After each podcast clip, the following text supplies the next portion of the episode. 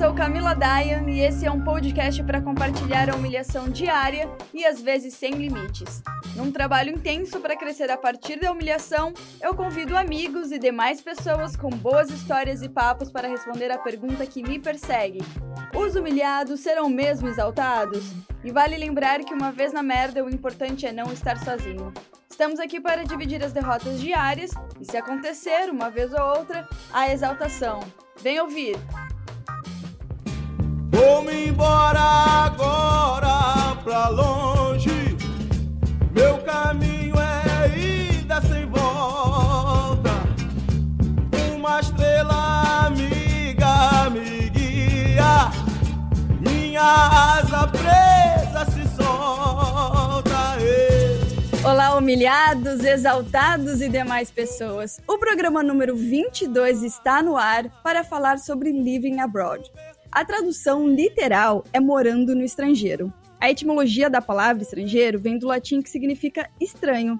E só morando fora do nosso país, a gente começa a notar que algumas palavras e expressões perdem sentido na nossa língua natal e fica estranho se reconhecer nelas. E depois de um tempo, o lugar que uma vez foi estranho se torna familiar e vira casa.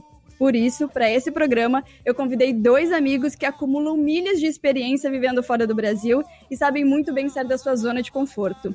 Vivendo no futuro, do outro lado do mundo, lá na Austrália, a ouvinte número um desse podcast, a exaltada Bárbara! Bem-vinda! Nossa, finalmente! Finalmente, né? A Bárbara já ouve o podcast antes mesmo de nascer, eu acho. Agora, já bem mais pertinho de mim, de uma beleza e um carisma que hipnotizam. Pena que vocês não estão vendo. Um cara que já morou até na Coreia e agora constrói suas raízes aqui no Canadá, Diego Vivarelli. Yay! Obrigado por, por, por me convidar para estar aqui hoje também. Faz, a gente. Ô, oh, Bárbara, não foi só você, não, viu? Eu tava só o Harry do, do episódio da semana passada. Tipo, e os episódios vão passando e eu cadê É, não, foi, não, ó, eu e a Camila a gente vem falando, Verdade. falando, falando e nada. A gente já tentou algumas vezes, tipo, ah, e aí não deu. Acho que foram umas duas vezes que a gente tentou e a agenda não deu. Falei, calma, que eu vou guardar essa para você. Falei que a gente vai chegar lá. E a gente chegou. Chegou. E eu, não é? E eu fico pensando, é, porque eu, o mais interessante é de que a Bárbara, eu sei que ela mora na Austrália, não sei, a gente, termi... a gente estudou junto no colégio, a sensação que eu tenho é que ela terminou o terceiro colegial e tá lá desde então. E, mas é, mas isso. é isso, né? e o, e o, o, curioso do Diego é que ele morou na Coreia. Então eu quero, na verdade, para vocês meio que contar um pouquinho da história de vocês, inicialmente, para dizer por que, que vocês decidiram sair do Brasil e construir uma vida fora, se já foi pensado antes de sair do Brasil, e do Diego eu vou querer saber o porquê a Coreia também. Quem certo. começa? Nossa, eu também quero. É. Primeira, primeiras mulheres. Bárbara, você começa. Na verdade, a vontade de, de sair começou acho que no terceiro colegial, no começo do, do ano, porque eu tinha aquela coisa, eu não tenho ideia do que fazer na faculdade. E aí, só que eu vinha do, do privilégio, né, da classe média, que a mãe dá o carro quando faz 18 anos, eu falei que se uma coisa eu não quero carro, não.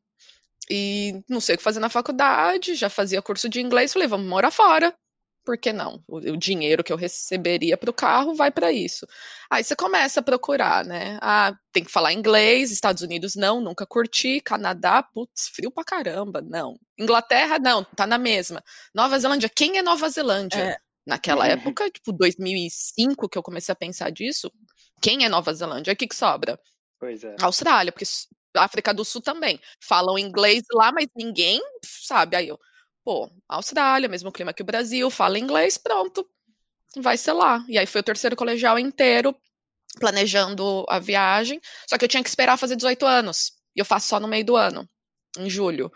E aí tive que esperar um... o ano seguinte. O intercâmbio é, aí o intercâmbio ia sair em agosto, logo depois que eu fizesse, mas aí atrasou o meu visto. Aí eu vim em outubro de 2006. Então, outubro desse ano vai fazer 14 anos que eu tô Caraca, aqui. Caraca, 14 anos! 14 anos! Meu Deus! É muito... Minha vida adulta inteira. É, Meu você Deus. construiu realmente a sua vida na Austrália. Mas assim, quando você foi para a Austrália, a sua intenção já era para ficar definitiva? Imagina! A intenção era ficar, por mais que meu visto tinha vi- saído acho que com 15 meses de validade, eu vim falando que ia ficar seis. É. Imagina, com- na minha primeira semana eu falei, eu vou ficar a duração do meu visto. Primeira Aí já semana. tinha mudado, Com mudou seis, rápido já, né? não, rapidíssimo. Com um mês eu já tinha falado, eu vou renovar meu visto. E, e Bárbara, E aí, como é que foi essa mudança pra fiquei. você? Mano, estranho, viu? Tipo, 18 anos. Uhum. Saí Para casa de e família, como foi esse Fui. esse inicial? Ah, tá. Fui, fiquei em casa de família e ainda era uma brasileira. Fiquei puta da vida. Falei, mano, eu tô cruzando o mundo, indo pro outro lado ficar na casa de uma brasileira. É. Foi maravilhoso. Ela foi incrível, tinha uma filha de 21 anos, na época também me levava junto com os amigos e tal. E aí foi indo, tipo, ela me mostrou muito do que que era a cultura australiana, ah, me ensinou, né, pegar transporte público na região onde que a gente morava e tudo mais, me ajudou bastante. Já era em Sydney, E pra mim acho que foi ótimo. Já, já, sempre fiquei, é, tô em Sydney, sempre fiquei aqui e mudando, né, de casas por- ao longo desses 13 anos e meio, já perdi as contas de quantas vezes já mudei de casa, Imagina, são, né, é uma vida inteira, É. né? Agora, uma vida inteira, agora mas Diego, a gente vai bem. se aprofundar ainda, mas Diego, eu quero saber por que que você escolheu a Coreia e se foi o primeiro lugar que você morou fora do Brasil. Então, a, a minha história é bem parecida com a Bárbara. Então, meu pai também proporcionou dinheiro com 18 anos também para todos, para mim, para os meus irmãos também. Mas meus irmãos, eles guardaram para o futuro deles, né? Eu, lógico, falei assim, não, vou fazer alguma coisa com meu dinheiro agora, né? Aí eu entrei na, na eu entrei para a faculdade e aí com aquele dinheiro eu resolvi vir para o Canadá.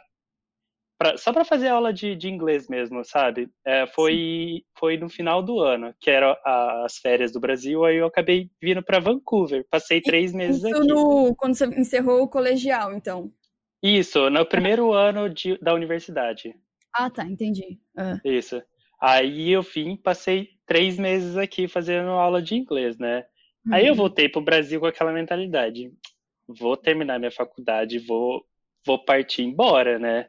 Porque eu, eu sabia que a minha área, que eu- a minha área de biotecnologia já é difícil de arranjar alguma coisa no Brasil, porque biote- biotecnologia custa caro, né? Então, O que é biotec- bio- biotecnologia? biotecnologia é quando você usa partes ou um microorganismo por inteiro para transformar uma coisa numa outra que, que o, o ser humano pode, pode, pode usar. Então, uma aplicação dessa é o transgênico, entendeu? O transgênico é uma Hum. parte de um DNA que a gente coloca numa planta para transformar, para aquela planta começar a produzir uma proteína que vai ser ah, boa pra gente, entendeu? Esse tipo de coisa. E o incrível é pensar que o Diego não é só esse rostinho bonito, ele terminou o mestrado dele aqui na Universidade de Toronto em biotecnologia, não é isso? Tô quase terminando, tô quase, eu tô quase fazendo, Estou fazendo meu estágio agora, meu mestrado. Graças a Deus, tá, tá indo a vivendo em polpas. Tô, tô, tô aprendendo muito. Mas enfim, vamos voltar ao assunto. Depois a Ah, gente- Depois é pra É. biotecnologia. é. Mas aí, durante a faculdade, eu ti, ah, no quarto, no, não, do terceiro ano da faculdade, o governo do Rio Grande do Sul abriu uma bolsa. E eu e era para ir para o Canadá, pra, desculpa, para a Coreia, para trabalhar num dos institutos mais renomados de, de biologia, que é o Instituto Pasteur. Aí eu falei que é um instituto francês que estava localizado na Coreia, né, em Seoul. Aí eu falei assim, quer saber? Vou vou aplicar para essa bolsa. Se eu vou entrar, não sei, porque era, o- os standards eram, eram altos, né? Você precisava ter uma nota, não sei o quê. Aí me apliquei. E toda, me- toda eu perguntava para todos os meus amigos, ai, vamos aplicar, vamos aplicar ninguém, porque ai, para Coreia. E eu sempre fui muito desligado de tudo. Eu vou, me jogo, eu não tenho problema. Eu sempre fui muito desligado da minha. Assim, eu amo minha família, não que eu sou, sabe? Mas eu sempre fui desligado. eu entendo. Eu sempre fui muito. Eu amo minha família. Mas eu fui sempre muito desligado de tudo e de todos, entendeu? Então, me apliquei e acabou dando certo. Aí eu fui, o governo do Rio Grande do Sul me deu a bolsa e eu fui para a Coreia para trabalhar nesse instituto. Quanto tempo E você aí- ficou lá? Eu fiquei um ano. Aí Bastante, cara. foi, foi bastante, mas foi uma, uma experiência incrível, incrível. Assim, me arrependo de certas coisas que eu não aproveitei, porque Tipo? eu. ah, eu, eu tinha um relacionamento muito destrutivo e naquela época eu era muito bobo, entendeu? E eu, e eu acabei seguindo as regras de que seria um relacionamento, mas depois, quando eu voltei, eu fiquei sabendo das porcarias, entendeu? Então, assim, eu me, eu me privei de muitas coisas que eu poderia ter feito por causa do relacionamento, entendeu? Mas, enfim, essa via a viagem teve muitas coisas boas que eu guardo até hoje, que essa, essa parte ruim já foi descartada e eu nem, nem ligo mais, entendeu? Faz parte da, foi, foi parte da minha Do aprendizado. do aprendizado, isso. Foi uma lição de vida para mim. Então, né? Mas enfim, passei um ano lá, foi maravilhoso, aprendi muita coisa. Eu dividi casa com hum, ah, 16 pessoas. Meu, e qual deve ser, qual é a parte mais difícil de se morar na Coreia? Ah, o mais difícil da Coreia foi, primeiro, eu não falava a língua, né? Então, assim, você tinha que se virar na, na, na mãozinha, né? Falando o que, que você queria nos gestos, né? Alguém fala Aí inglês lá? Então, é que assim, a, o- a cultura deles é sempre muito certo, sempre seguindo a risca, entendeu? Então, às vezes, eles, eles sabem inglês, mas eles preferem não falar do que, faz, do que errar falando contigo, entendeu?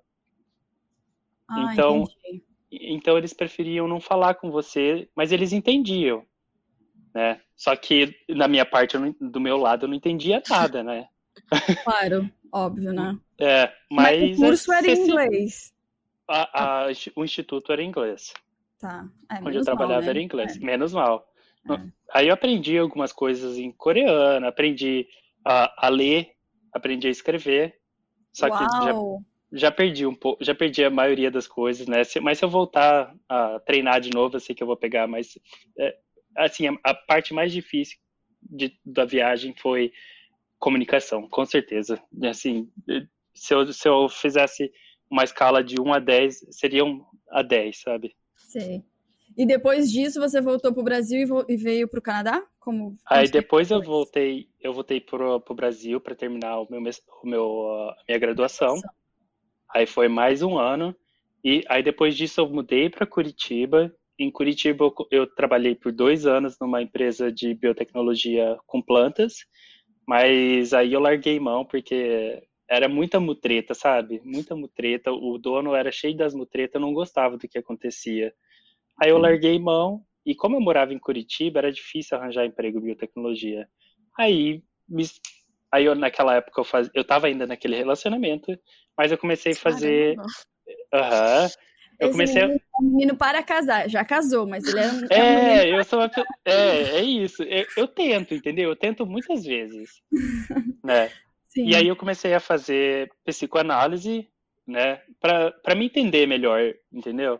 E Uhum. aí eu acabei me desligando de tudo, falei assim, é, de, um, de um dia para o outro eu me apliquei para o mestrado e é, larguei larguei do meu ex em questão de um mês também, sabe? E aí eu, aí eu já engatei no outro relacionamento, né? Porque porque eu não consigo ficar sozinho. Eu tentei, eu Ai, tentei. não, eu sou assim também. Eu nunca Eu tentei, eu mas não vai. queria ser que nem vocês. Meu sonho de vida. Olha, eu tentei ser, ser solteiro, mas eu não consigo, não consigo, foi difícil. Entendi. E aí eu, eu conheci o meu marido hoje, né? Que ele é, do- que ele é canadense e é- a gente se conheceu no, no Brasil, porque ele vai sempre pro Brasil. Mas naquela época, eu, em janeiro de 2018, eu vim para cá, para Toronto, e fui visitar a universidade. E aqui na universidade, se você tem esse contato pessoal, eles, dão, eles valorizam muito, entendeu? Então, assim, tive a sorte de vir, conversei com, o- com o diretor, acabei, eles acabaram me dando uma chance para fazer a entrevista, e aí eu acabei passando. Aí vim morar para pro Canadá. Entendi. Aí faz Agora, três anos né, que, a gente, que eu tô aqui. é, e já construiu bastante coisa, né? Desde quase terminando o mestrado, já casou, já, Já. adotou cachorro, enfim. Aham, tem isso mesmo. A minha vida Porque tá. Eu poderia falar que são 14 anos da Bárbara. Não é? Certo. Aham. Com exceção Mas- meu da, da graduação, de fazer graduação, porque aí que tá, eu queria. Meu plano era voltar, né, pro Brasil e fazer faculdade, só ter no diploma. No diploma não, no currículo. Morei Hum. fora, arranjar um emprego e pagar minha própria faculdade, que na época minha mãe pagava a faculdade da minha irmã. Aí, como eu nunca voltei pro Brasil, também nunca fiz faculdade. E tô aqui. Mas nem aí você não fez? Eu Não, é, pois é. nunca fiz faculdade aqui. É Nunca muito quis? diferente o, o negócio do Brasil. Continuo não sabendo o que eu quero fazer da minha vida. Mas É, você trabalha na área de turismo, não é? Eu tô muito doida. Então, trabalhava.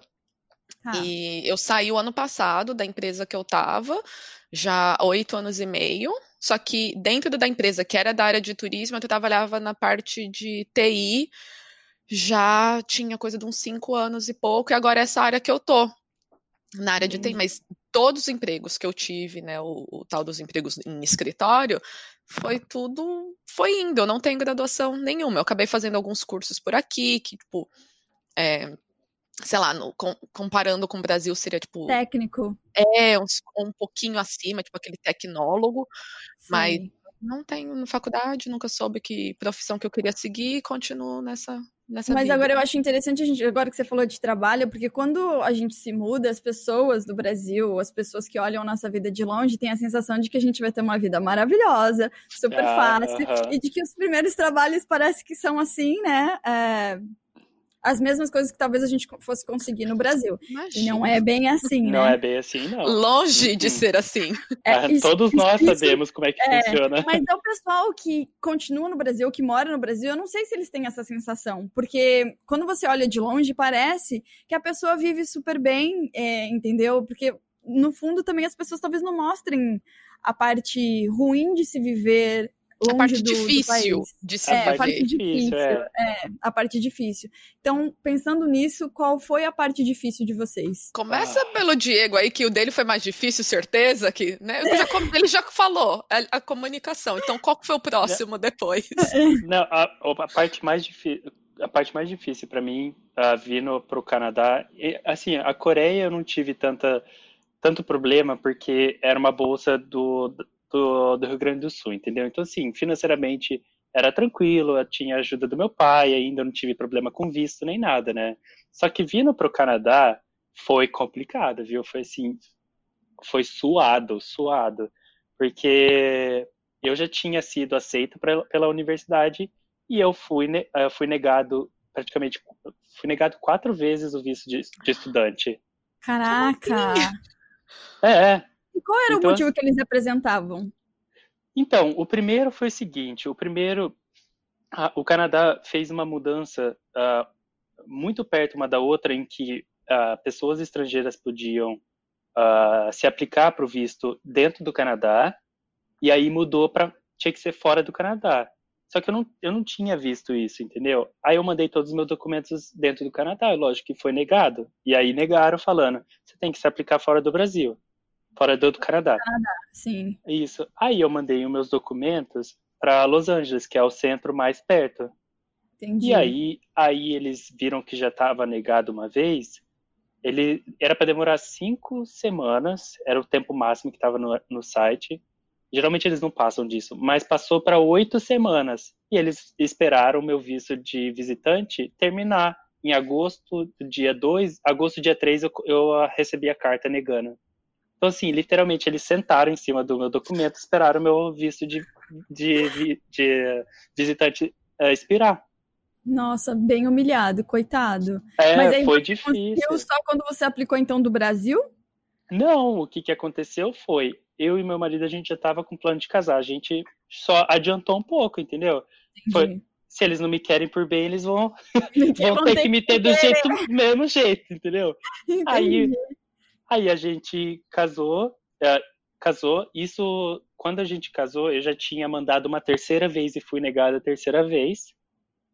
Aí o meu mestrado foi, foi jogado para o ano seguinte. Então comecei no comecei em 2019 em vez de 2018. Uhum. Aí a gente casou, a gente pegou um advogado E aí, com o advogado, junto com o PR, né, que é o, o Permanent Residency, uh, a residência a, permanente. A residência permanente, a gente aplicou junto com o visto de estudante e o meu advogado fez as mutretas dele lá, ligou para o meio mundo e aí eu consegui o visto de estudante. Foi o único jeito, mas sim. Mas sendo PR, tinha... você precisa de um visto de estudante? Fiquei confusa. Foi eu não tinha o PR ainda, entendeu? Eu tava no ah, processo. Tá, tava no processo, entendi, entendi. Isso, então assim, o processo demora oito a dez meses, com três meses você recebe o visto de trabalho, só que eu não queria o visto de trabalho, eu precisava do estudante. Aí eu recebi é. o de estudante. É, entendi. Mas foi, foi, foi uma certa humilhação, sabe? Porque assim, pô, você já foi aceito pela universidade, você tem o dinheiro para pagar a universidade, que não é que não é barato, entendeu? E Exato. mesmo assim eles estão negando e tem meio mundo aí que não faz nada. Não faz nada. É, eu ia, é, e ainda consegue. Eu fiquei assim, ó, eu não acredito que, eu tô, que tá acontecendo isso. Mas enfim, ah, passou, né? Agora tá tudo ótimo, mas foi uma, foi uma grande humilhação. Eu, eu, super entendo, porque antes de eu sair do Brasil, o meu visto também foi negado. Eu já tinha pedido demissão do meu trabalho, é, já tinha pago também o college aqui no Canadá, já estava tudo certo, tudo certo, e foi negado. Tipo assim, eu já tava, eu tava só esperando a confirmação para poder comprar minha passagem, que era para eu ter vindo em maio de 2016, e foi negado em maio. Aí eu falei, meu mundo caiu, eu não tenho nem mais emprego agora no Brasil, porque eu já tinha pedido a demissão, né? Eu precisava uhum. do dinheiro para poder, eu, vi, eu viajei com o dinheiro, com fundo de garantia, enfim, com as coisas que eu recebi dos anos de trabalho. E aí eu falei, então não sei mais. Eu já, já tinha pago, não, fiquei desesperada. E aí eu fui nos grupos procurar o que fazer com isso, né? E aí uhum. falaram assim: ah, é melhor você esperar para aplicar de novo. Eu falei: não tenho tempo para isso, porque tempo é dinheiro. E cada, a cada dia que eu fico parada aqui no Brasil, eu tô gastando um dinheiro que eu não posso gastar, sabe? E eu apliquei de novo logo em seguida com um cara que é, foi me ajudando na internet. Eu paguei 150 reais pra ele e ele foi fazendo os papéis para mim. Foi tipo assim, um anjo que caiu do céu. Uau. E aí eu fui aprovada e vim em agosto de 2016. Mas é sempre uma primeira humilhação, né? Básica. É. Ah, mas tem que ter, né? Se, não ia ter graça, não se já chegar lá, tudo certo. Eu preferia não ter tido, mas tudo bem. pois é. A gente aceita, é. né? Por isso é. que a gente é. faz terapia, que é para aceitar as coisas é, que vem. É isso aí, é isso aí. É.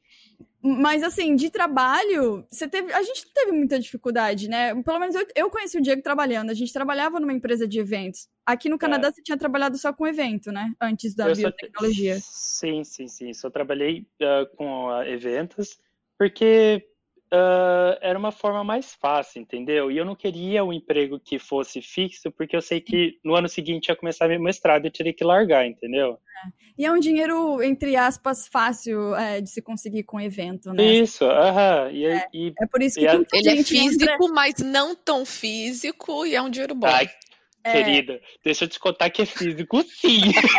Não, sim eu puxei cadeira, levantei, eu levantei a mesa de daquelas madeiras maciças sem brincadeira. Ah, então é que os eventos que eu fiz eu, eu, me dei melhor, porque para mim entre, entre tipo, trabalhar em eventos e depois eu acabei migrando para o bar e fiquei um, um, tempo no bar também.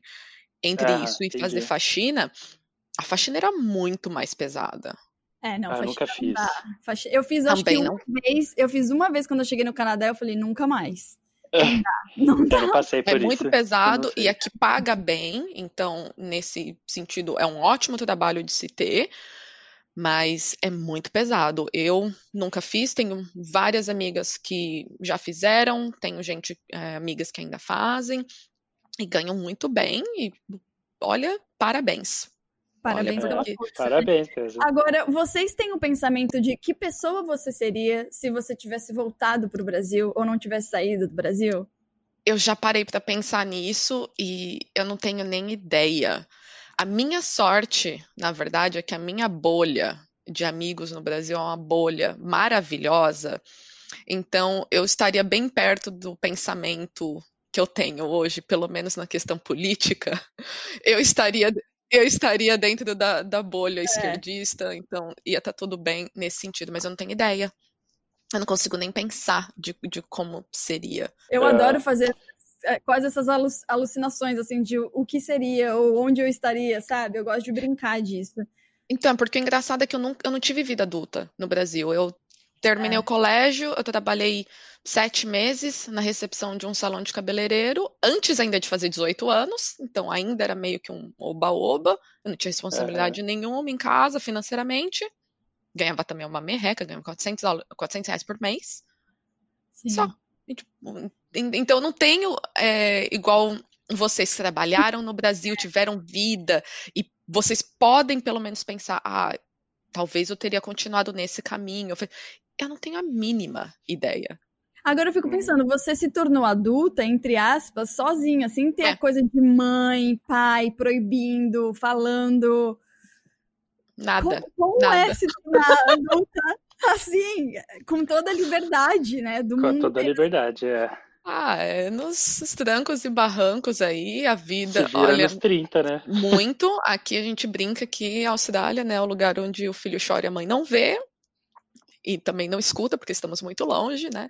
Normalmente 13 horas de diferença de, de fuso horário, ainda mais na época que eu vim, é, a gente não tinha essa facilidade de, de, é, Comunicação. é, de comunicação e conexão, né, com, Uhum. com Como é que você fazia naquela época? Gente, tinha um cartão é, de que a gente comprava com créditos de ligação internacional. E aí você ia no orelhão, moedinha de 20 centavos, que só precisava da moedinha de 20 centavos para conectar no número daqui, aí você discava o número do Brasil e ligava para lá. Era assim que Nossa, fazia. E aí, Gente, qual era a frequência? Você falava o quê? Uma vez por semana? No máximo, e olha lá.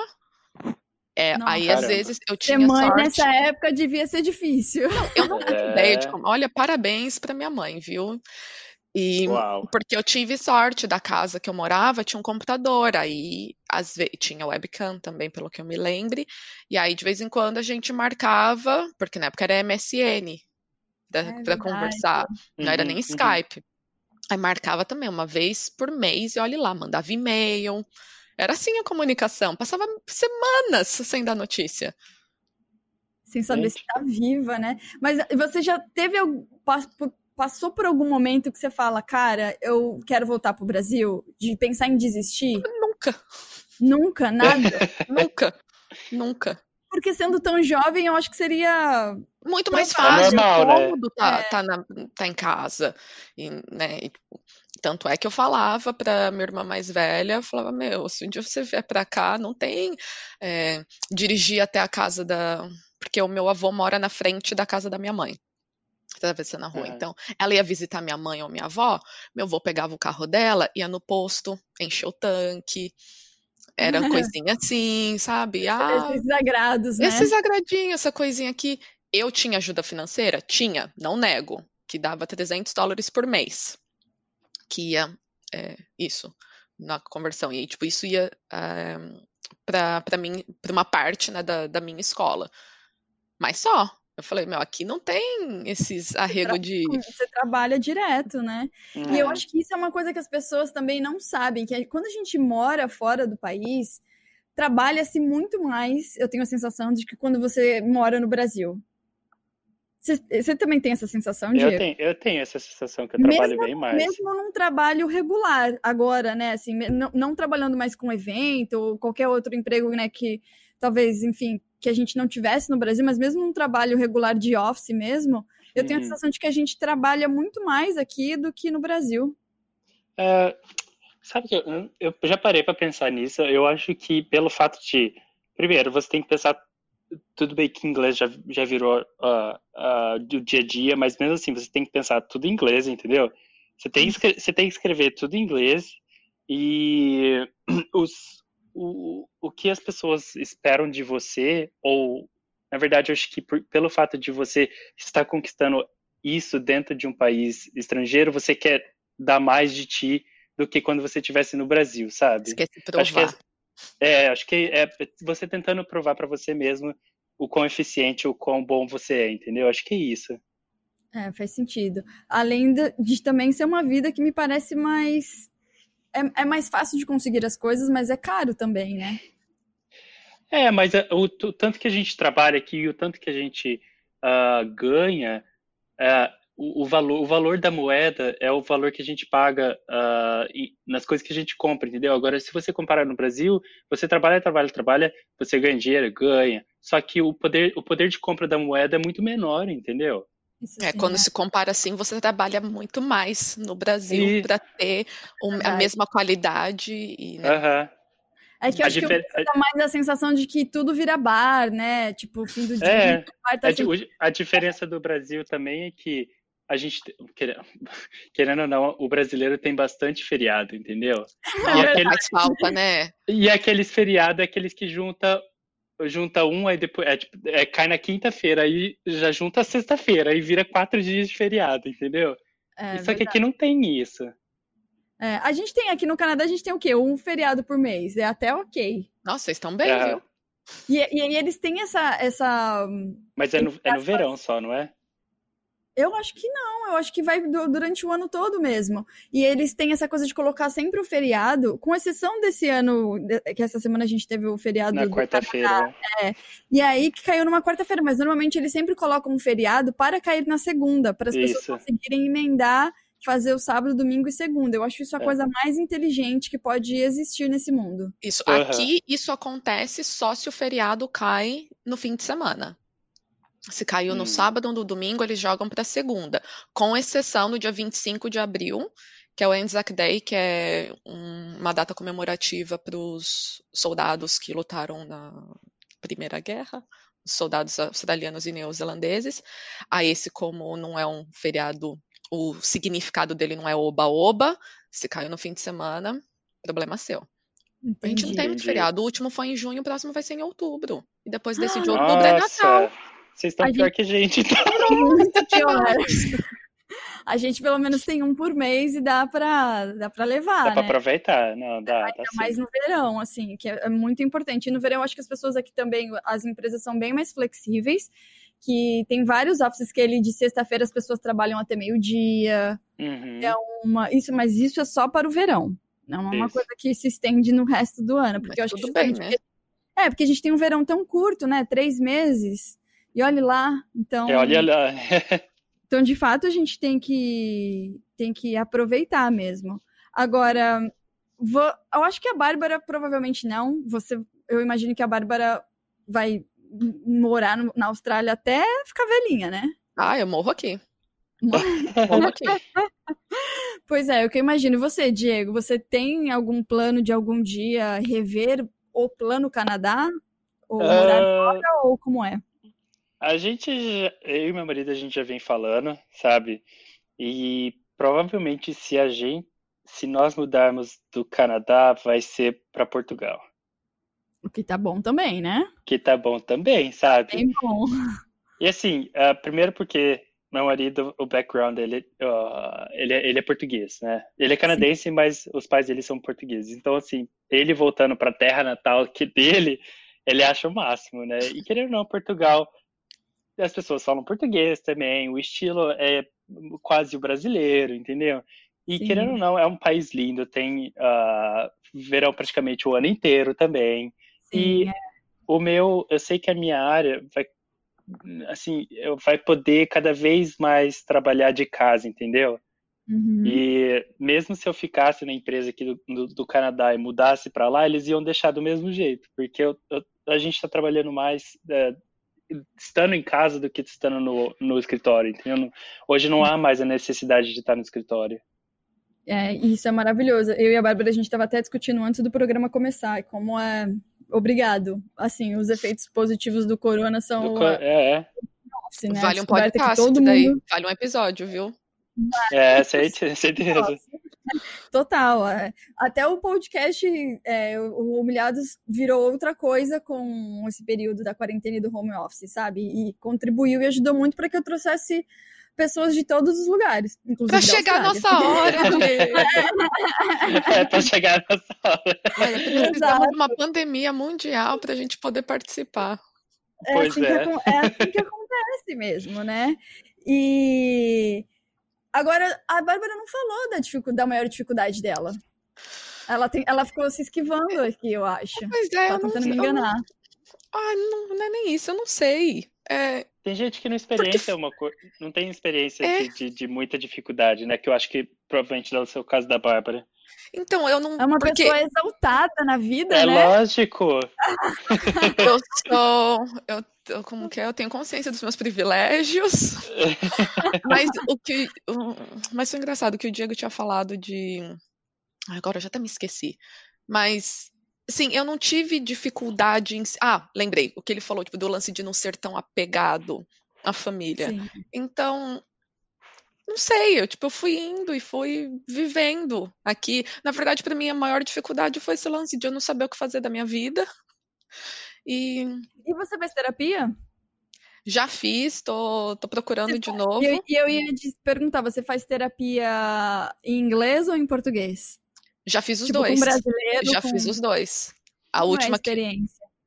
Então, para mim, É porque por, diferente? é, por muito tempo, é, eu também tive em- relacion- no começo de Austrália, por uns três anos, alguma coisa assim. Tive relacionamento com, com não brasileiro, então me comunicava é, em Inglês. inglês, e aí era engraçado que na época é, eu sonhava muito também em inglês. Ah. E agora eu já nem sei mais, acho que é um, é um mix dos dois. Mas, Uhum. então, tipo, terapia com os dois é. Pra mim é de boa. Eu, eu escre- Porque eu trabalho muito em inglês, eu escrevo muito, eu tenho que me expressar muito em inglês, então. Problema, acho que pra mim o grande problema mesmo foi esse, foi querer saber o que, que eu queria ser, né? Quando crescer, de profissão. E aí eu fui me encontrando, é, cresci, fui me encontrando aí pela vida, mas olha, sinceramente, eu tô pra fazer 32 anos, eu me sinto indo com 20 e poucos. Ah, mas eu acho que esse sim sentimento que é, bom. normal, porque eu tenho um amigo que, quando eu tive uma conversa parecida com essa, do tipo, eu não sei o que eu quero ser da vida ou fazer da vida, ele tinha mais de 50 anos e ele falou: Eu ainda não sei, não tenho certeza. Ai, E ele bom. já, e ele já tinha o quê? 30 anos de carreira, sabe? Então, assim, eu acho que no fundo a gente vai, vai, vai fazendo porque tem que ir levando a vida, tem que fazer, você tem que pagar conta, e você vai, vai criando a sua vida, mas não necessariamente você tem certeza sobre aquilo. Eu acho muito. É muita, muita sorte de quem tem certeza, talvez, sabe? Nossa, eu De- tenho uma puta inveja disso, e sim, É. parabéns. Mas uma coisa que, pela terapia também, que eu fui descobrindo, é, e, e leituras minhas também, que na verdade também tá ok se eu acabar não descobrindo e não É ter lógico. essa coisa que, tipo, o que que eu quero ser e ter um trabalho bacana e, na verdade, tirar a satisfação pessoal dos hobbies ou de, né, de trabalho voluntário e afins e tirar essa parte de satisfação desse lado. E tá ok. Exato. Certo, eu, tá eu, certo. Eu super acho isso. E eu acho que uma das coisas mais legais que eu até citei na abertura, que é a gente vai morando aqui, a gente vai pegando os costumes, aqui eu digo morando fora, na verdade, né?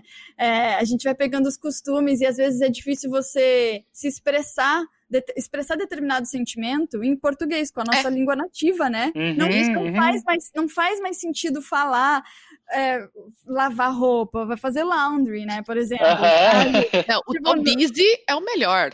É, Você está busy. Você tá busy, você tá muito ocupado. Nada. É, não faz, não faz sentido mais, assim, eu acho que só que, porque aí parece aquela coisa de, também de brincar Ai, tá se falar, ah, mostrando. Ah, esqueceu É, como fala. já- é, ai, Aham. para, só pensa em inglês. É.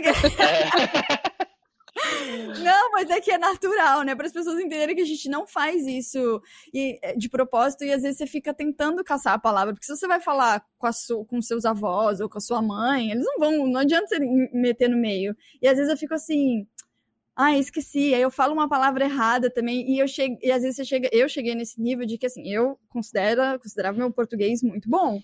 E eu acho que eu já não tenho mais um português tão bom, mas eu também não acho que eu tenho um inglês tão bom, entendeu?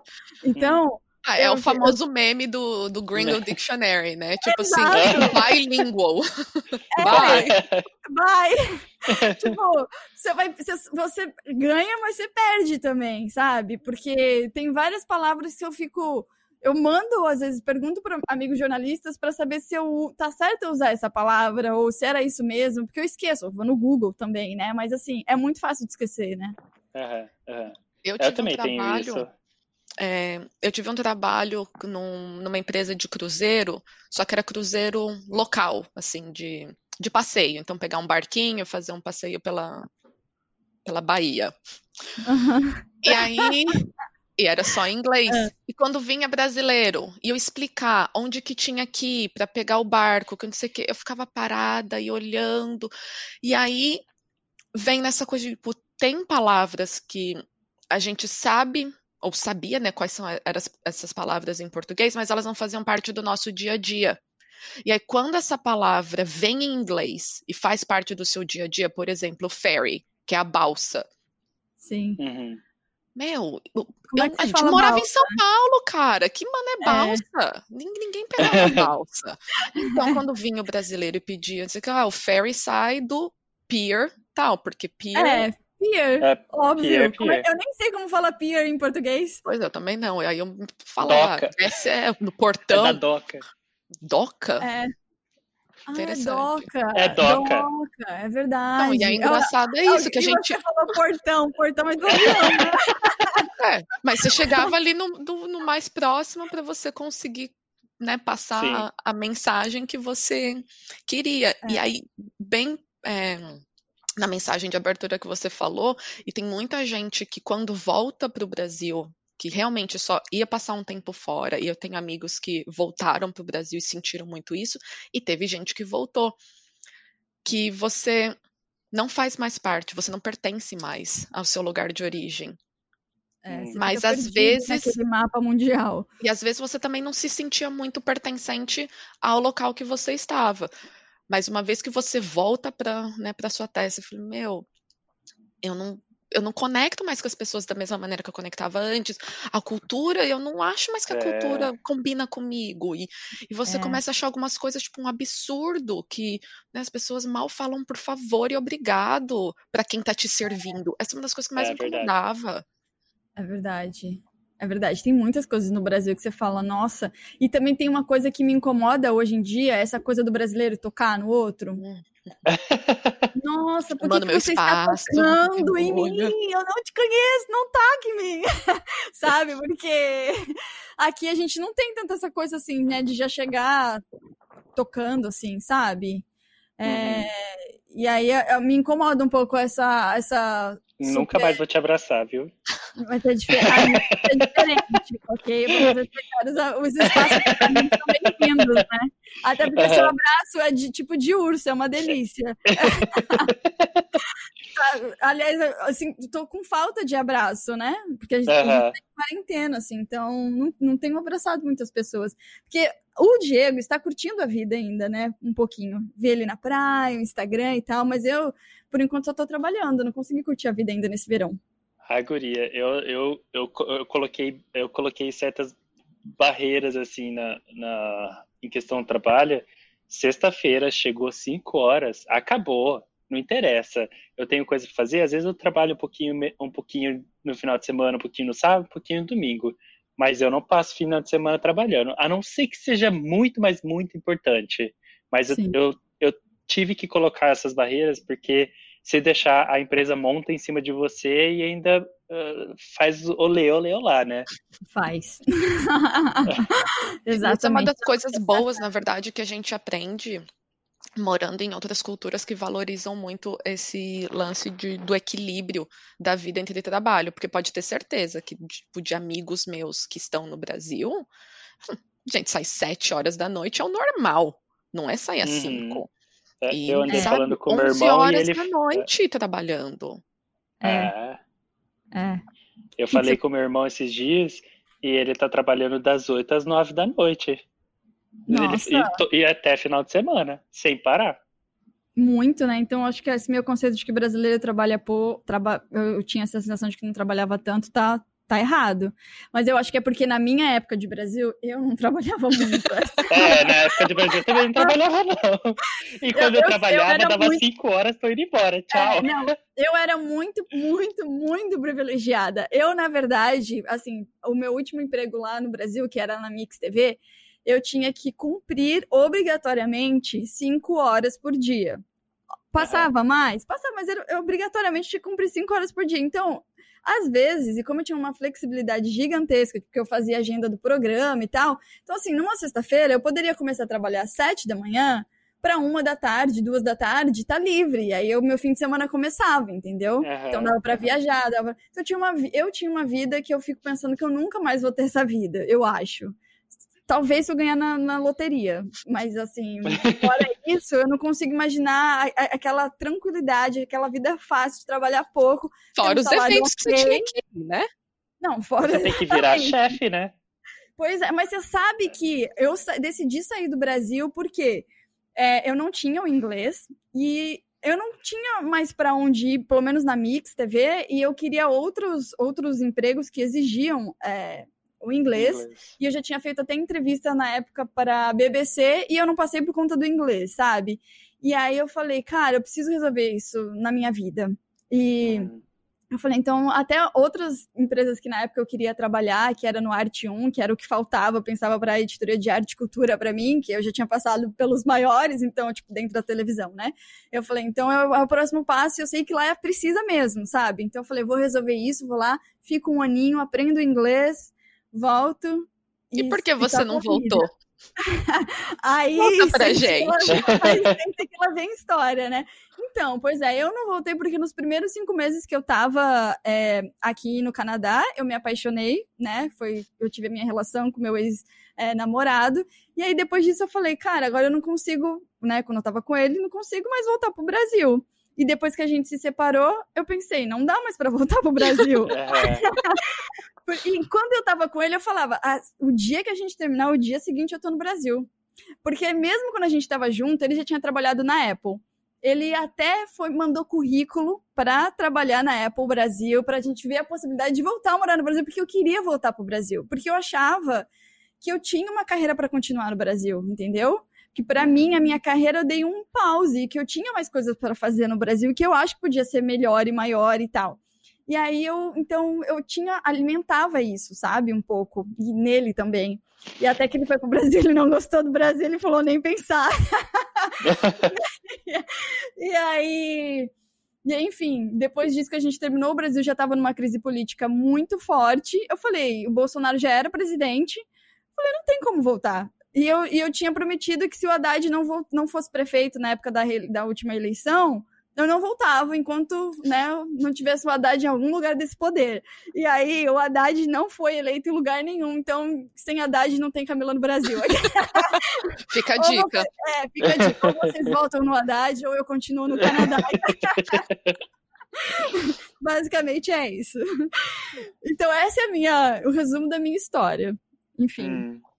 E aí e eu diz, acho. Ah, Camila, fala. me diz uma coisa. Uh, qual que foi a parte difícil para você, então? Pô, pra mim, nossa, teve várias. Vou chutar, tive, ficar longe do cachorro. Também, muito. Foi uma. O começo foi muito, muito difícil. E inicialmente a língua também, porque eu, não, eu vim para cá e eu tinha o um inglês básico, sabe? Eu não tinha um inglês muito bom, nada bom, na verdade. Eu fui aprendendo aqui. Então, no início, eu tive bastante dificuldade. Ah, não, lembrei qual a minha maior dificuldade, eu acho. De ter. Eu fui para escola de inglês, né? Então, assim, em escola de inglês tem muita gente jovem. Assim, 19 anos, 20 uhum. anos. E isso me irritava ao extremo. E eu não tinha outra coisa a não ser ter que viver aquilo. E eu pensei, calma, que isso é temporário. É a lei que eu coloco para minha vida. Isso é temporário eu falo, então eu tenho que viver com esses jovens, com a mentalidade de jovem, e aí você fica até meio bobo também, né? Porque você, né? Hum. Fora que você nunca foi jovem, né? Já temos o agravante.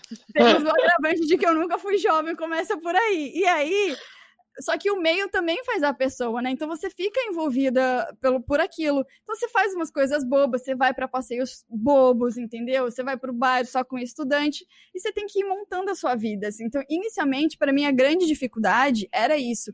E, e eu vim com um dinheiro muito apertado, porque. Uhum eu vim com dinheiro basicamente contado. Eu estava recebendo ainda meu seguro-desemprego do Brasil. Então, com o seguro-desemprego do Brasil, eu pagava meu aluguel do quarto que eu morava aqui no Canadá. Então, meu dinheiro era muito contado. E a galera que veio para cá veio com isso dos pais pagando, aproveitando a vida.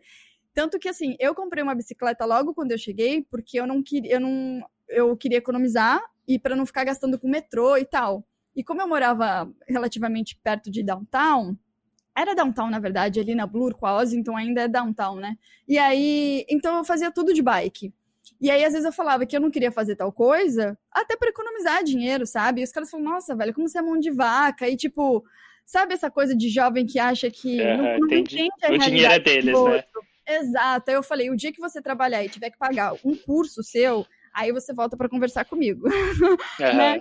Basicamente é isso. Então, assim, teve esse começo difícil de de estar com escola de inglês, ter voltado para uma carteira, sabe? Lá sentar e estudar uma coisa básica e, e sem trabalhar também, né? De ficar controlando dinheiro, porque eu também decidi- tinha dedicado para só estudar e eu tinha, eu tinha medo, porque eu ainda não estava com. Porque estudando inglês aqui no Canadá você não pode trabalhar. Eu só poderia Uhum. trabalhar quando eu começasse o college. Nossa. Uhum, uhum. Exato. Gente, vem pra então, Austrália, vem, esquece Então- Canadá. Aqui é Ai. bem menos frio e podemos trabalhar, tá? Não Exato. importa o curso. tem essa, tem essa desvantagem daqui. E eu tinha medo de trabalhar ilegal, entendeu? Então eu fui Uhum. boba, na verdade, porque eu sei que, né, hoje em dia eu sei que é- tem vários Não trabalhos sabe que você que dá. pode fazer, é, que a gente sabe que dá. Mas eu fui boba, então eu fui fazendo tudo certinho logo que eu cheguei. Então acho que essa foi uma grande dificuldade para mim. Ah, mas Enfim. você aprendeu, né? Aprendi. Aprendi, assim, a vida melhora também, né? Sim. Tem os seus altos e baixos.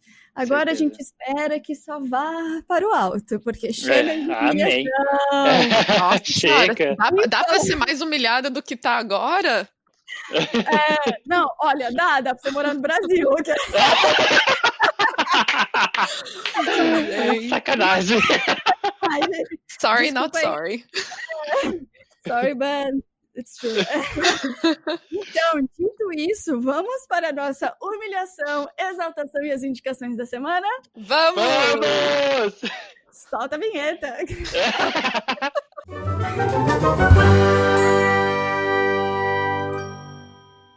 Voltamos! Voltamos! Essa coisa brega que a gente ama e que Ai, demais. Esperou muito para poder falar esse voltamos junto. Nossa, eu falo É. em voz alta no meio da rua, escutando. A humilhada. Gente, seja que nem a Bárbara, seja esse tipo de ouvinte. Aquela que dá gargalhada escutando, correndo no meio do parque, sem medo de ser feliz. Gosto assim.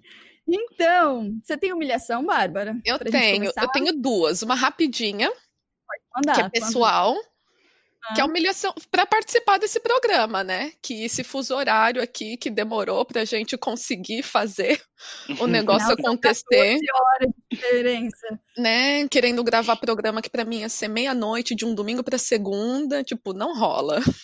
Ah, Mas não a humilhação central, o prato principal, é o, o primeiro-ministro australiano, essa semana, ele anunciou um plano de gastar 270 bilhões nos próximos 10 anos no exército australiano, que inclui, Para, pois é, para quê, né? pra nada, né?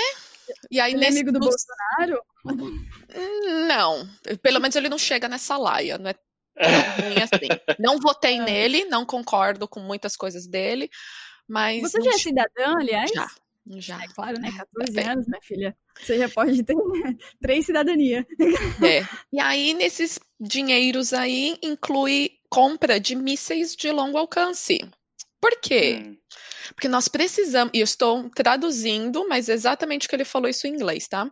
Precisamos nos preparar para um mundo pós-Covid que será mais pobre, mais perigoso e mais desordenado. E esse valor subiu de 195 bi que ele tinha prometido em 2016. Eu estou chocada. Significa Também. que ele não aprendeu nada, inclusive durante a pandemia, né? Pois é, e, meu, e querendo ou não, sim, tudo bem que Jacinda Ardern, né, maravilhosa diva, Nova Zelândia, mas querendo Sim. ou não, mesmo não concordando com muitas políticas dele, tipo, fez um ótimo trabalho na, né, com as políticas na, na pandemia aqui, mas aí o cara vai e caga no pau assim desse jeito e, e me dá uma dessa, sabe? Precisando de, de ingerir esse tipo de dinheiro na economia, em educação, mais na saúde, mais em tanto lugar. E o cara vai me enfiar no exército australiano porque precisa. E não tem como revogar isso, galera, fazer protesto? Como é? Ah, deve ter, deve ter. Acabou de lançar essa semana aqui. A galera tá super bem nos protestos. É, ele é o nosso um dos queridinhos de querer protestar contra, então certeza que a galera vai começar, vai organizar alguma coisa. É, assim bom que a, galera, é, o bom é que a galera participa, né? É. Elas, Eu- elas, elas lutam por isso, né? Mas eu acho que isso, esse é um movimento mundial das pessoas estarem mais politizadas, né? Hum. Ah, então. Eu tenho essa sensação. Eu é, acho. depois de- eu acho, eu acho que tá seguindo uma onda que tá vindo dos Estados Unidos, né? Com aquela baixaria toda. Então, acho que a galera, a gera- geração Z, a gera, os, millen- os millennials, acho que eles estão ligando o switch e Sim. vendo que as coisas estão acontecendo e que eles têm que fazer alguma coisa, entendeu? É, eu acho que a gente de fato está vivendo esse momento histórico que muita coisa vai mudar a partir é, desse ano e de- dessa década, na verdade, sabe? Assim, de, que de fato eu acho que vai ter. É, estamos vendo uma revolução e acho que vai ter muita briga pela frente, mas não a ponto de investir dinheiro em míssil, né? Pelo amor de Deus. Pois é, Ah, pois é. falando que a região indo é, Pacífico aqui, tipo, tá muito instável. Ah, pelo amor de Deus. Pelo amor de Deus. Eu É vou te dar uns problemas no Brasil para resolver uns problemas maiores, né? A gente tá com pouco problema. É, então, é que é, um dos motivos também pelo qual né, ele fez essa, essa frase aí é pelo conta da, do- da instabilidade que agora está tendo entre China e Estados Unidos. Porque ele também é um grande aliado dos dois. E agora tá no meio. E tipo, Ai. ui, e agora o que, que eu faço? Então, é, ladainha falar que é. Tá, é, tá, tá com ladainha falando que é, é a região, né? Falando que é Indo-Pacific, mas não é não. É, é quem, É. quem tem medo ali de, de chegar alguma coisa pra gente. Tanto é que é Sim, míssil sim, de longo sim. alcance. Mano, pra que, que é isso, cara? A Austrália é sempre, nesse sentido, é muito mais pacífica do que Estados Unidos, não começa guerra em lugar nenhum. Sim, Pois é, pois Completamente é. desnecessário, grande humilhação da semana. demais. Eu também tenho uma humilhação que é pessoal, que é, bom, semana passada eu tô há duas semanas tentando gravar, na verdade, um episódio que ia ser sobre o, a- as trans, que era dedicado ao mês do LGBTQI+. Aí, se, eu falei, se eu falei todas as siglas. E aí. E aí, na primeira, no primeiro dia que estava marcado, um dos convidados desmarcou em cima da hora. No segundo dia que estava marcado, o outro convidado também desmarcou em cima da hora. Aí eu falei assim: eu estou cansado, não quero mais gravar esse programa. E me irritou, entendeu? Ai, Porque que ódio. Mas, assim, porque cada hora era uma coisa e eu tava numa semana de muito trabalho. Eu tava gravando 12 horas por dia, então não tinha. Era, era o- aquele horário exato que estava marcado, não ia, não ia ter nenhum outro espaço na agenda no resto da semana, sabe? E aí, Aham. quando eles desmarcaram, eu falei: eu não vou fazer o programa essa semana. Me revoltei, fiquei humilhada. E, mas eu falei, é isso aí, as pessoas que aceitem, cada um que lide com o seu problema, que esse- essa semana não terá pro programa, entendeu? pois é, Essa tava foi a esperando. Aí essa foi a minha humilhação pessoal. E aí a outra humilhação que eu acho que na verdade vem de semana passada, que é essa história da privatização da água no Brasil, que é um negócio surreal, porque isso nada mais é do que encarecer a, a água e as regiões e, as e a água não chegar nas regiões periféricas porque esse serviço não vai dar lucro para as empresas chegando, porque, enfim, vai encarecer, a população mais pobre não tem condições, pensando que ah, no Brasil, metade do do- dos brasileiros não tem acesso à água potável, saneamento básico, são coisas, são números absurdos. E eu acho que privatizar isso é terceirizar esse problema de uma maneira que não vai ser resolvida, sabe?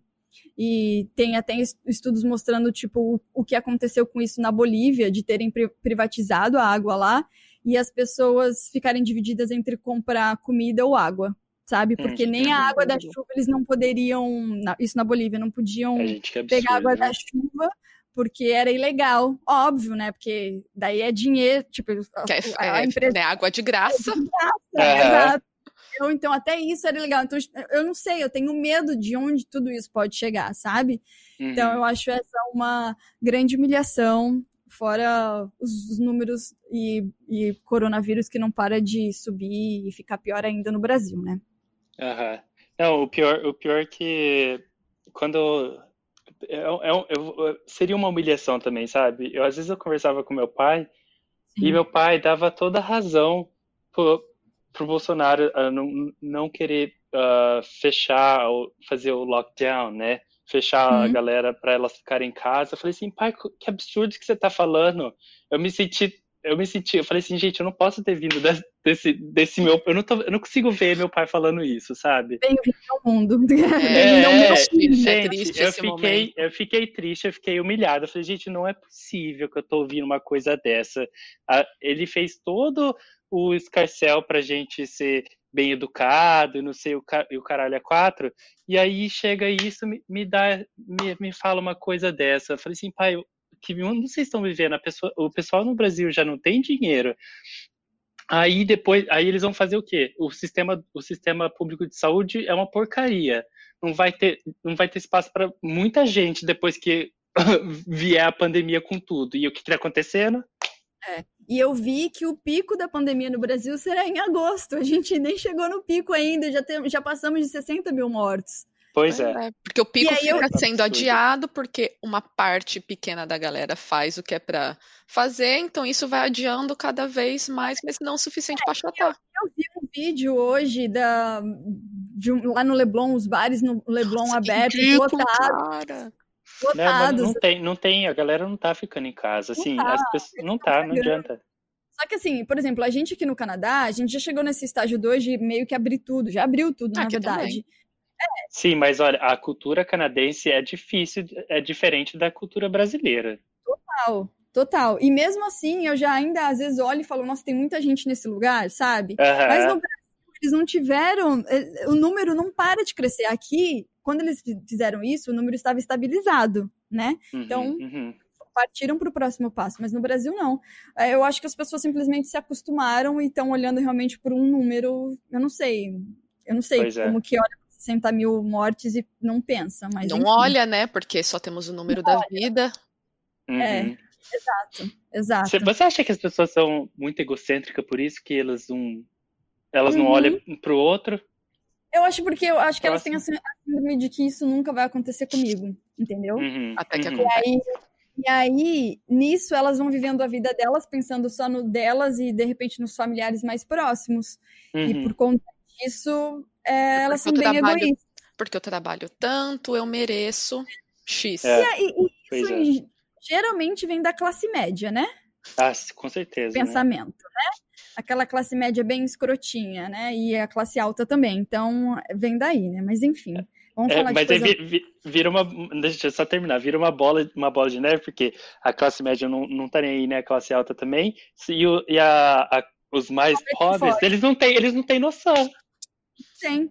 Não tem. Entendeu? Eles não, não sabem o que está acontecendo, entendeu? Esse é o problema. A educa... Não existe educação naquela parte do, da população. Por isso que quando eu olho para o Brasil, eu penso, cara, não tem solução. Ou vocês colocam o Haddad, ou não tem solução. Aquela fazendo campanha de novo. É, pois é. Tá querendo votar pro Brasil, é? Sabe que, eu, sabe que eu só faço campanha pro Haddad porque eu já não posso mais ser mulher dele, né?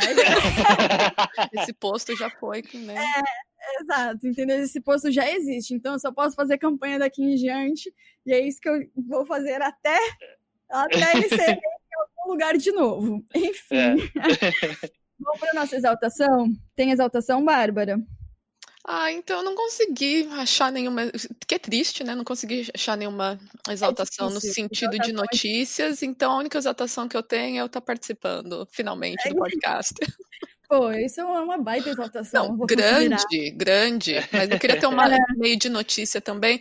Então, na verdade, eu vou colocar aí que, com exceção de um estado aqui na Austrália que está tendo pico de novo. É, ah, eu vi, não é? Em Melbourne? É, então o estado de Victoria está tendo pico, tem vários bairros que estão entrando, apenas os bairros em lockdown, mas no geral a Austrália está reabrindo bem, e um dos últimos estados que não tinha reaberto as, as fronteiras vai reabrir agora dia 10 e tá né, em preparação aí para as que começou ontem, se eu não me engano, é, férias escolares, então tá uhum. tá querendo né, incentivar a galera a viajar. Então é isso que temos. Ótimo, ótimo. Ah, eu tenho uma, uma exaltação que eu vi é, ontem, inclusive, que é um teste da, da, da, vacina da Covid. Ela, eles fizeram um teste que de fato funcionou e eles pretendem produzir é, mais de um bilhão de doses até o final do ano, mas Caramba. eles falam que o processo é lento, então assim, não, talvez não chegue para a gente até o final desse ano, mas provavelmente até metade de 2021 essa, a, a gente já tenha a vacina, sabe? Que eles estão nessa, é. nessa fase de, de produção. É, um, é pelo aquele como eu não sei nem se eu vou saber pronunciar esse é Pfizer, o a farmacêutica? Você que é de biotech. Oh, Pfizer. Pfizer. Isso aí. Isso aí, isso aí. Que na verdade foi, não foi a empresa que você foi para a Coreia? Aquela, não, né? não, Alguma não, aí, vocês falaram o nome aí dela. E, eu, fui, eu fui na Coreia, era o Instituto Pasteur. Ai, ah, nossa, é. é. verdade. É um F, eu li com um T aqui. Mas não, enfim. É Pfizer eu tenho uma dislexia, né? Então. Tá humilhada, humilhada aí. Total, não. Eu já eu podia fazer um programa sobre dislexia, inclusive. Mas, pois é, Pfizer, né? Então, é essa farmacêutica que fez, tá fazendo aí os testes e, e o resultado tem sido positivo, então eles pretendem lançar aí um bilhão de doses até o final de 2020 e começo de 2021. Então, essa é uma grande exaltação, porque sem vacina a gente não vai ver uma melhora efetiva, pelo menos em, em boa parte dos lugares no mundo, principalmente no Brasil. Com certeza. Eu acho que vai demorar um pouquinho mais, pelo meu entendimento e Sim. entendimento de como o FDA funciona, que é o, é o, o órgão responsável por, por liberar as, as drogas, né? Isso é o, geralmente é o que todo mundo se baseia então, o Canadá é Health Canada, aí ele se baseia pelo FDA, né, que é os Estados Unidos. Mas demora um processo de uh, fase 1, fase 2, fase 3, tem é. todo um processo para ir, então eu acredito que vai, vai ser no, segundo, no segundo semestre de 2021. É, minha, ou seja, mais um ano de humilhação. É, de quarentena, de várias fases de quarentena. E, então tá bem. Né? Você tem alguma exaltação, Diego? A minha exaltação, nesse, nesse tempo difícil, eu acho que a minha exaltação vai para todas uh, as pessoas do frontline, né? os, uh, as, uh, os médicos, as, as enfermeiras, enfermeiros, todo mundo que foi responsável por segurar essa pandemia está segurando ainda em vários países, mas aqui no Canadá eles participaram bastante e toda a gente ainda exalta eles uh, todos os dias às sete e meia. Eu acho é verdade. que foi. É, aqui então... vai ter, tem batucada. Vai ter daqui a pouco, porque é. são 7h32 aqui agora. É. Então, e, e outra exaltação também é aquilo que eu falei, as pessoas estão vendo o que está acontecendo e elas estão lutando pela igualdade racial, isso é uma coisa que tem que ser lutada hoje sempre, porque a gente, as pessoas que são mais estudadas ou que têm o um entendimento sabem como as pessoas uh, negras tiveram problemas uh, em todos os lugares do mundo, né? Sim. Que eles sempre foram escravos em, em, qualquer lugar. Então, eu acho que a minha exaltação vai para toda essa geração que está se revoltando, uh, que tem a, a, a mentalidade de que todos nós somos iguais. Exato. Eu acho ótimo e chega de fascista. Sim. e, então vamos para nossa indicação?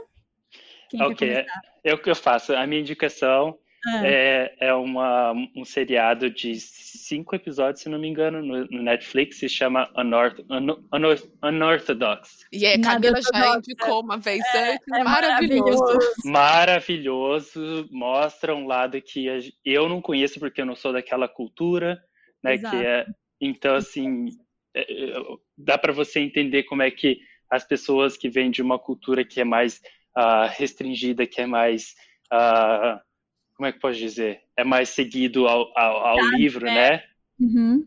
E você vê como é que as pessoas, é, uma, uma, uma menina da geração mais nova, ela quer se libertar daquela cultura porque ela acha que a vida dela, a vida dela vale mais em aproveitar o que o mundo tem para oferecer para ela, ao invés de ficar naquele, naquele lugarzinho entre eu tenho que casar com aquele homem para ter filho e depois meu filho vai ter que casar com aquela sempre no mesmo no mesmo bairrinho, né?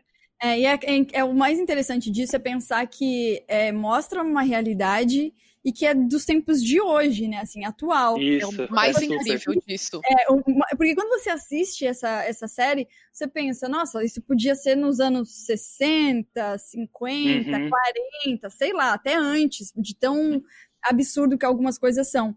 Mas não, e eu, eu- uma das coisas que mais me impressionou é quando ela foi para fazer uma pesquisa no Google, e ela não sabia Ela como não sabia. Aham. pesquisar no Google, que pra gente é uma coisa tão natural, tão automática. a Da geração que veio depois da gente, mais ainda. mais ainda. Pois é. É pois uma é. coisa, é, é muito bonita essa série, é- é- a gente sempre recomenda, muito bom. E uma é. que acho que foi a Camila também que recomendou, que é ótimo assistir depois dessa, é o One of Us. Aham, é muito É aí- bom. Isso, porque é um documentário com pessoas reais da mesma cultura. Então, sai dessa historinha, né, do E vai, vai para essa, Vai e vai para esse documentário. pessoas que saem Nossa. mesmo. É incrível. Assiste depois. Vou É. assistir. Eu assisti logo em seguida, Eu sabe? Também. fiquei- eu- E eu, fiquei viciada nesse tema, que eu já tava para entrar numa outra série sobre o mesmo tema. Aí eu falei, será que eu estou in- indo além dos limites? Daqui a pouco, né, eu vou querer me converter. Ou não, né? Ou não, né? Porque eu tava tão, assim, alucinada vendo as coisas super interessada, sabe? E, e aí, enfim, é muito bom. One of Us, mas eu não lembro o título em português para quem tá ouvindo aí, mas aí eu vou procurar e depois eu publico no, no post do Instagram. Uhum. Aí eu mando essa indicação de novo. Bárbara, você tem É. mais alguma, Diego? É isso. É isso. Ah, ah, se vocês quiserem assistir RuPaul, para vocês saberem o que, que acontece no meio, no, no, no meio dos gays, vão lá, assistam RuPaul Drag Race. É, é- é que a gente tava falando isso antes do programa começar. Mas enfim, a galera aqui em Toronto, eles se reúnem para assistir essa, essa série, esse reality show, na verdade, né? É o reality show de drag queens. Enfim, Demais. eu juro que eu vou tentar algum dia. Tenta, é bom, só não começa da Season 1, porque é, é podre. Assim, é aquela é a versão antiga. Hoje a gente já tá na, na Season Então 12, começa por qual? 12. É. Começa pela Season 6. Tá. 6. Tá. Anotarei. Eu vou, eu vou colocar essa observação, começar pela Season 6. Bárbara. Ok, eu tenho três. Infelizmente, eu esqueci de pesquisar como era em, em português o, Ai, o Eu, nome. eu vou ter que fazer esse trabalho depois. Eu te ajudo, eu pesquiso depois, sorry. Tá. Então, dois são é, na Netflix. Então, primeiro, é, eu tava muito. E eu terminei agora, eu preciso também dar um, um break. Eu tava muito na, na fase de assistir documentários, filmes e, e afins sobre injustiças raciais e, e afins da vida.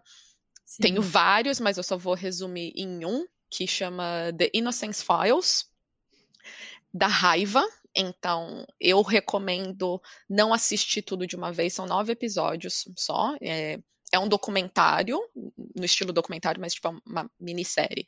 E basicamente cada episódio é contando o caso de uma pessoa. A maioria dos casos que tem é, são de minorias na, nos Estados Unidos. Grande maioria dos casos são negros. Tem um cara latino, tem apenas um cara que, que era branco, que Uhum. foram condenados injustamente. Muitas dessas pessoas ficaram no mínimo 9, 10 anos na prisão. Teve gente até que ficou na, na fila pra, que foi E eles condenado eram inocentes. eles eram inocentes. E aí, nos Nossa. Estados Unidos, tem esse projeto de advogados que chama The Innocence Files, não, e The Innocent Project, que basicamente eles começam a pesquisar, tipo, de gente que eh, os presos vão e mandam mensagem, e-mail, cartas e afins para eles falando, meu, eu não cometi esse crime, eu fui condenado a tantos anos de prisão, ou eu fui condenado à morte. E aí eles começam a mostrar como que essas pessoas foram condenadas e da raiva, porque é tudo, a maioria é coisa circumstantial. É, tipo, Circunstanciais. é, e tipo, meu, não, e baseado num depoimento de uma pessoa X e só, e, e É nada aquela a ver. de estar no lugar errado na hora errada, né? errada. Muito isso, muito isso. E é assim, uma grande raiva assistir isso, de, de ver a injustiça. E Mas é bom para criar consciência, né? com certeza. E porque você vê que a maioria dessas pessoas eles receberam algum tipo de indenização do governo, que é o mínimo, né? Que você Uhum. pode ter. Mas teve um caso de um cara que ainda estava lutando para receber um, um valor, Caraca. coisa tipo, assim, quando você fala um valor solto, um milhão e tanto, era acho que dois milhões de dólares, alguma coisa assim, você pensa, caramba, né? Bastante dinheiro. E aí, essa mesma pessoa fala, mas se alguém me falasse, eu te ofereço 2 milhões de dólares para você passar 10 anos na prisão, ele falou, eu nunca aceitaria isso. Porque eu passei. Uhum. Então, esse Exato. dinheiro não, não- é o mínimo Não que o Estado paga. pode, É, não pois paga. é. Mas é o É. mínimo que eles podem me dar de- do que eu perdi da minha vida, que eu poderia ter trabalhado, construído uma casa, família, viajado, Sim. ter feito, Sim. enfim. Então, Porque tempo não se recupera, né? nem um Pois pouco. é. É. É, é- é maravilhoso ver que muitas dessas pessoas viraram, é, tipo, ativistas na causa Sim. de mostrar como o sistema é, judiciário nos Estados Unidos está bem falido e que precisa mudar. Aí uma, numa nota também do, do lance racial, mas bem mais feliz, vamos assim dizer, é uma também minissérie que é inspirada é, na Madam C.J. Walker, então chama Self-Made, Inspired by the Life of Madam C.J. Walker, aquela primeira self-made millionaire nos Estados Unidos. Sim. Ela é maravilhosa. E eu esqueci o nome da atriz, mas ela estava num, num outro filme daquelas é, astro- É, das... das astronautas. Ai, gente, que Ela maravilhoso! boa, é, que, é- que é- foi a primeira astronauta mulher trabalhar é na NASA. mas elas trabalharam na NASA na e É, ela desenvolveu um projeto para mandar, enfim, eu, é, é essa mesma é atriz. Isso, e é engraçado, assim, é incrível porque mostra muito o lance do feminismo negro e também de, né, das diferenças raciais e de como que ela foi lutando contra o machismo e o racismo estrutural para poder conseguir se tornar quem ela se tornou e ter a empresa que ela teve. Maravilhosa. Incrível. Eu, eu tá na minha lista para ver no Netflix, mas eu ainda não vi, porque tá sempre num dos mais vistos ali e tal, e a capa também tá sempre à vista, assim, eu vou ver agora, Vai. então. Eu assisti também. E o último Ah, é um podcast que chama Ah. Con- Conexão Feminista, é, em questões de, vamos assim dizer, estrutura do podcast é podrão, porque Tá. na verdade eram hangouts que elas tinham, são Sim. duas mulheres, uma em Londres e outra em São Paulo. E às vezes elas têm convidadas e tal, e então, tipo, é um hangout sendo filmado, a qualidade é péssima, não tem tiradinha, não tem vinheta, não tem término, não tem nada. Só Só tem, conteúdo, só tem conteúdo. Mas É, conteúdo é muito importante. conteúdo é ótimo, eu tô maratonando. é, elas começaram em 2016, pelo que eu vi, elas terminaram no final do ano passado, e eu tô maratonando aí, tô no meio de 2017, e, Caraca. e segue aí, Então- mas vale a pena. Conexão Feminista. São longos? Qu- Quanto tempo, mais ou menos, o... A maioria, é, ela quer terminar ali em 45 minutos, então é É isso. bom, mas é tem de ótimo. meia hora, tem uns que passam um pouquinho. tempo é, é o, o ideal de um podcast, assim, é, mas que eu sei que a gente já é. passou aqui também. há bastante tempo, Bastante inclusive. tempo. É, é muito difícil aqui a gente fazer um, um podcast de uma hora. Quando eu consigo isso, nossa, eu falo, vou ao céu, sabe? Mas é muito difícil. Enfim, a minha indicação é de um livro que eu comecei a ler ontem, eu estava até falando com a Bárbara. Aê! E é, eu tinha visto várias entrevistas da autora. É, o nome do livro chama A Morte é um Dia que Vale a Pena Viver. A autora é Ana Cláudia Quintana Arantes. Eu já tinha visto várias entrevistas dela é, e eu fiquei muito interessada sobre o livro e estava aqui no meu Kindle já para começar a ler, até porque eu quero trazer essa temática da morte para o podcast como tema, então eu queria para estudar também. E o livro é muito interessante porque ela é uma médica, é, a especialização dela é geriatria, é, mas ela no, no, livro ela vai descrevendo a dificuldade que ela tinha em lidar com a morte dos pacientes e, e como como quando ela ia para o hospital ainda como estudante e tal é, ela via os pacientes com muita dor em, em, fase terminal e aí as pessoas falavam ah tipo os médicos enfermeiros ah não, não tem mais nada para fazer. E assim como não tem mais nada para fazer a pessoa merece uma dignidade mesmo na hora da morte. Então, ela começou a fazer um trabalho é, que é dessa medicina paliativa, e muito do, da, da vida dela, da vida profissional dela, é dedicado, no fundo, à avó dela, que avó, e eu achei muita coincidência, porque a avó dela tinha o mesmo problema de saúde que a minha avó teve, que era um problema de circulação é, nas artérias, de entupir, e aí a avó dela teve que amputar uma das pernas quando ela tinha cinco anos. Uau. E, e aí ela ficou muito comovida com isso, que ela queria poder curar a avó dela. Então ela decidiu que ia ser médica para poder curar a avó dela. E eu não, eu não, sei se eu vou dar muito spoiler aqui, mas. É, não fala avó... muito, não. É, é, é, é, tá muito bom, tá muito bom. E, e aí, enfim, a avó dela amputou, acabou amputando as duas pernas, a mesma coisa que aconteceu com a minha avó, que também foi primeiro uma, depois outra.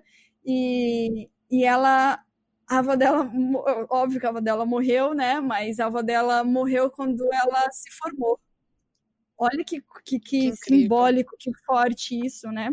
E aí, então, ela trata justamente essas pessoas é, que estão nessa fase terminal. Então, de como é importante olhar para a morte também, sabe? Então ela tem esse olhar muito sensível, é um livro super fácil de ler assim, é, e gostoso, flui muito rápido. Então essa é a minha super indicação da semana. Já leu quanto? Cara, eu já passei da metade já. Caramba. Eu, é, eu li ontem antes de dormir. E aí, né, comecei a ler, e aí eu falei, nossa, eu preciso dormir porque amanhã eu tenho que acordar cedo, sabe? Uhum. E aí eu vou terminar esse fim de semana com certeza. Ah, Legal. Eu vou colocar na minha lista. É, mas é, é muito bom. Eu, Enfim, eu vou, querer, vou querer ler também. Interessei. É, é, é, muito, muito, muito bom. Então, a gente está chegando ao fim do programa. Que, é, infelizmente, tudo que é bom acaba uma hora, mas tem mais semana que vem, se tudo der certo. se nenhuma, se Sem nenhuma humilhação, humilhação. Não vai humilhar ninguém mais, exato. viu? Pelo amor de Deus. Eu e a Bárbara já fomos humilhados demais. Deus.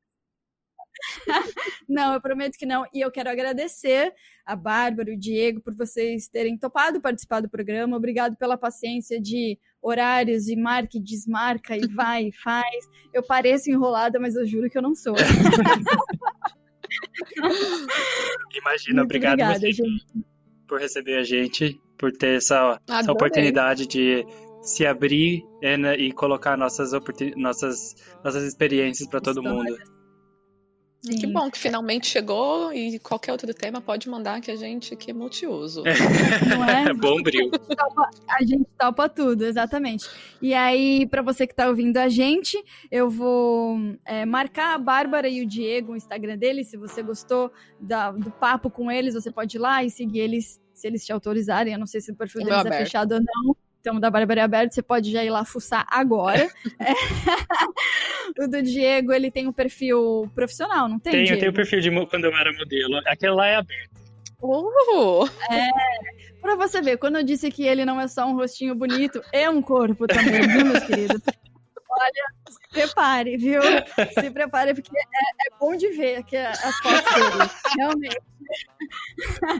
É, cê- você, não, você vai gostar muito. Então você vai lá agora no post do, do Humilhados, além de dar o seu like, comentar, dizer o que, que você achou desse episódio, você pode seguir o Diego e a Bárbara. Isso aí. É, durante a semana eu também vou postar as indicações da semana que a gente comentou aqui, então você não precisa se preocupar em anotar isso, que durante a semana eu também posto as indicações. Eu quero agradecer vocês de novo. Não esquece de seguir a gente no arroba podcast humilhados. E se quiser participar, mandar a sua história, você também pode entrar em contato pelo e-mail humilhados.gmail.com. Gente, de novo, muito obrigada. Eu quero desejar uma ótima semana para vocês e vamos em busca da. Exaltação! It's a long way, it's a long, it's a long way, it's a long, a long, a long, a long, a long, a long, a long, it's a long way, it's a long way, it's a long, it's a long, a long, a long,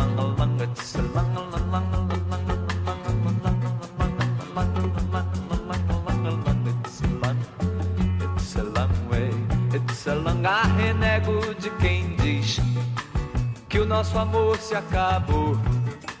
Ele agora está mais firme do que quando começou. A renego de quem diz que o nosso amor se acabou. Ele agora está mais firme do que quando começou. It's a long road, it's a long, it's a long road, it's a long and winding road. It's a long and